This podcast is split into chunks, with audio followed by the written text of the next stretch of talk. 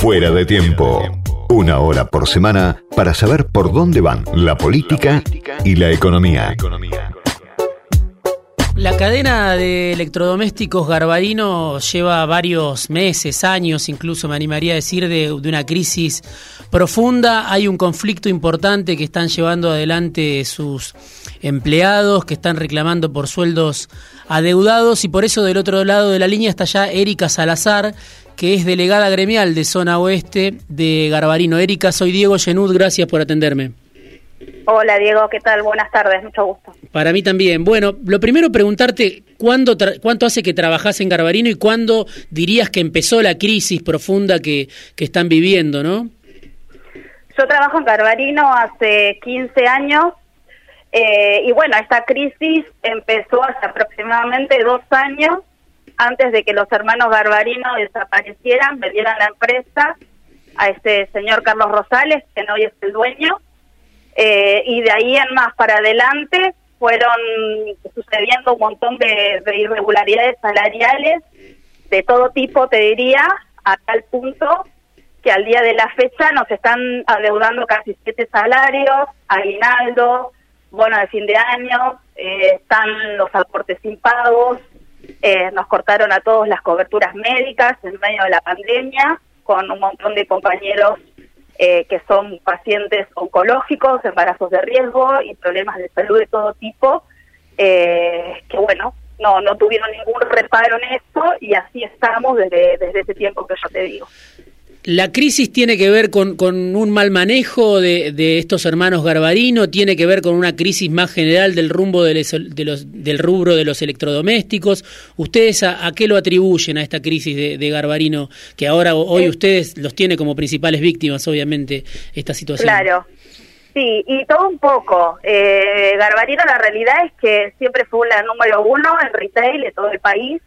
Eh, siempre fue una marca líder y de golpe un día nos encontramos con que la empresa estaba en una crisis que nos pareció de sorpresa, eh, que por eso te digo que empieza del hermano de los hermanos Garbarino, de Daniel y Omar, eh, y después continúa con Rosales.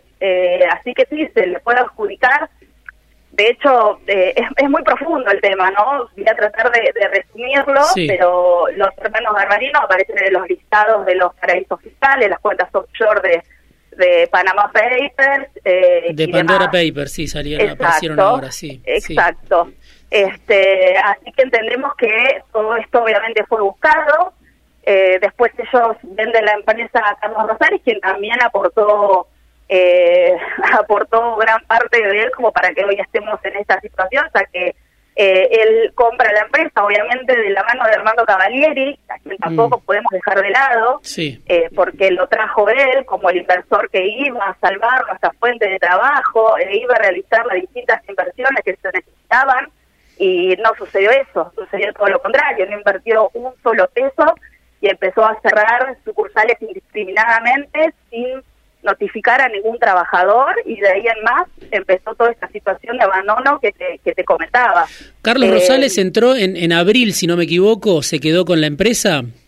Sí, aproximadamente fue marzo, abril Claro, este, él era pro tesorero de San Lorenzo, por eso se lo conocía, estaba ligado al, al negocio del fútbol. Y hoy la realidad es que ustedes no cobran los sueldos hace casi siete meses, cerró varias sucursales de la empresa, como vos decías, y además leía que les cortaron la luz en varias de, de las sucursales de, de, las de la empresa, incluso vendieron algunos inmuebles. Sí, sí, sí, se, cierran sucursales todos los días sin previa notificación, ya sea por corte de luz, por falta de pago de alquiler, eh, porque se les cae el sistema, porque tampoco paga los soportes, eh, todo un manejo raro, sospechoso, que, que tiene que ver con este vaciamiento y, y bueno, nosotros, él no da la cara, nunca dio la cara con los trabajadores. Esa es la realidad. Nunca, nunca dio la cara, nunca dio ningún tipo de, de, información y tranquilidad para todos nosotros. Eh, y hoy ustedes están cobrando 22 mil pesos, leía del repro, es lo único que están percibiendo. Lo único que estamos cobrando son 22 mil pesos de repro eh, y no así el resto del salario como correspondería. Así que imagínate que eso nos pone en una situación recontra vulnerable a todos y, nada, que, nos están cayendo órdenes de desalojo de compañeros que, bueno, que tienen que pagar alquiler, no, no se puede comprar directamente con 22 mil pesos, no se puede pagar servicios, no se puede vivir con 22 mil pesos. Y lo más triste de todo es que ni siquiera aclara situación laboral, porque él, él lo que expone en su momento, por eso digo, a raíz de seguir entrevistas que él da, eh, a nosotros nos dijeron que él iba a comprar la empresa para invertir y reflotarla. No sucedió eso. Y después se salió diciendo en una entrevista a la revista Forbes que eh, él, su propósito era transformar a Garbarino en una plataforma virtual semejante a la de Mercado Libre. Claro, le faltó avisarle a los trabajadores y en todo caso ese proceso de reestructuración que él quiere llevar a cabo lo hizo obviamente avasallando y atropellando todos los derechos laborales habidos por haber. Hoy quedan eh, alrededor de 3.500 empleados de los sí, un poco menos también te diría. ¿Tenía cuánto? ¿Alrededor de 5.000 en su momento, Garbarino? Casi 5.000, 4.500 trabajadores entre... Eh, porque esto es un grupo, este es Garbarino, Compumundo, Garbarino Viaje, Tecnosur, la financiera Fiden, eh, Digital Fueguina, que es la planta de ensamblaje que está a Tierra del Fuego, eh, destruyó todo, prácticamente todo. Todo quedó destruido. Erika, y ustedes, eh, vos decías eh, Cavalieri, Armando Cavalieri, bueno, el, veterano dirigente del sindicato de comercio que lleva décadas al, frente del sindicato de comercio, es el que lo trae a Rosales. Después no apareció más Cavalieri. ¿Qué respuestas tuvieron de, de Moroni, de Culfas? Sé que ahora tuvieron una reunión con Alberto Fernández, pero, pero contame, eh, tanto Cavalieri como, como Moroni y Culfas tuvieron alguna respuesta en estos meses al reclamo de ustedes? Esto lleva dos años donde que empiezan las irregularidades de la, de la mano de Carlos Rosales. Cavalieri se terminó de pronunciar, porque no le quedó otra, en, eh, en el mes de abril recién, que empezaron las distintas audiencias del Ministerio de Trabajo. Para todo esto ya era todo un desastre. La realidad es que Cavalieri, exacto, lo trae a Rosales porque entendemos nosotros y sacando conclusiones que en un momento uno de los interesados en comprar Garbarino era Cobelia. Obviamente imaginamos que ahí había una contraposición porque estaba Moyano interviniendo, entonces él trae eh, en una forma de eh, salvar a la presa a ese tipo Carlos González. Y la verdad es que después de todo lo que, todo lo que nos está pasando, Caballero no movió un dedo, se hicieron las distintas audiencias en el Ministerio de Trabajo de Nación sin encontrar ninguna respuesta positiva para, el trabajador. Y ahora en la reunión con, con Alberto Fernández de 40 minutos en la que vos estuviste, ¿qué, ¿qué, respuesta o qué promesa hizo el presidente para, para los empleados de Garbarino?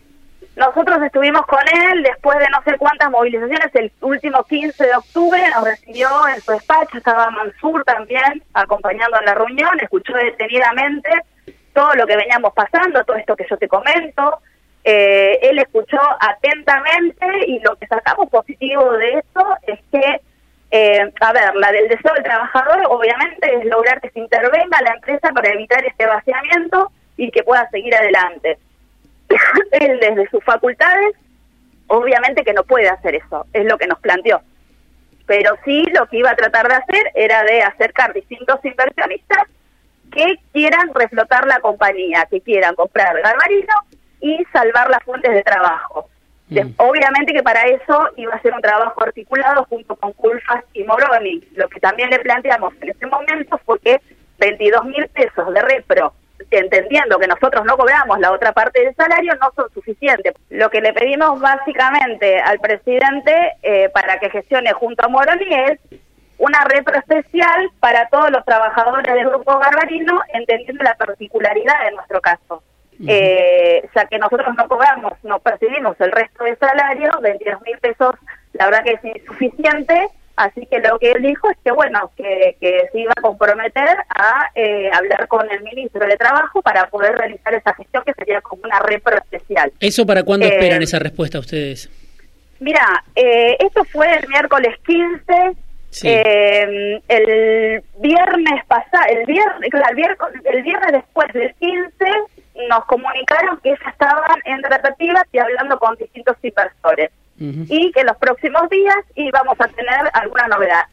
Toda esta semana estuvimos tratando de comunicarnos, pero todavía no tenemos una respuesta. Entendemos que quizás pasaron pocos días, pero bueno, la realidad es que la situación nosotros la venimos padeciendo hace muchísimo tiempo, así que nos surge que haya cierta celeridad para resolver este, este conflicto. Erika, te agradezco muchísimo este rato en el programa En Fuera de Tiempo. Vamos a estar en contacto seguramente para saber cómo se resolvió y si finalmente hubo respuesta del Gobierno Nacional.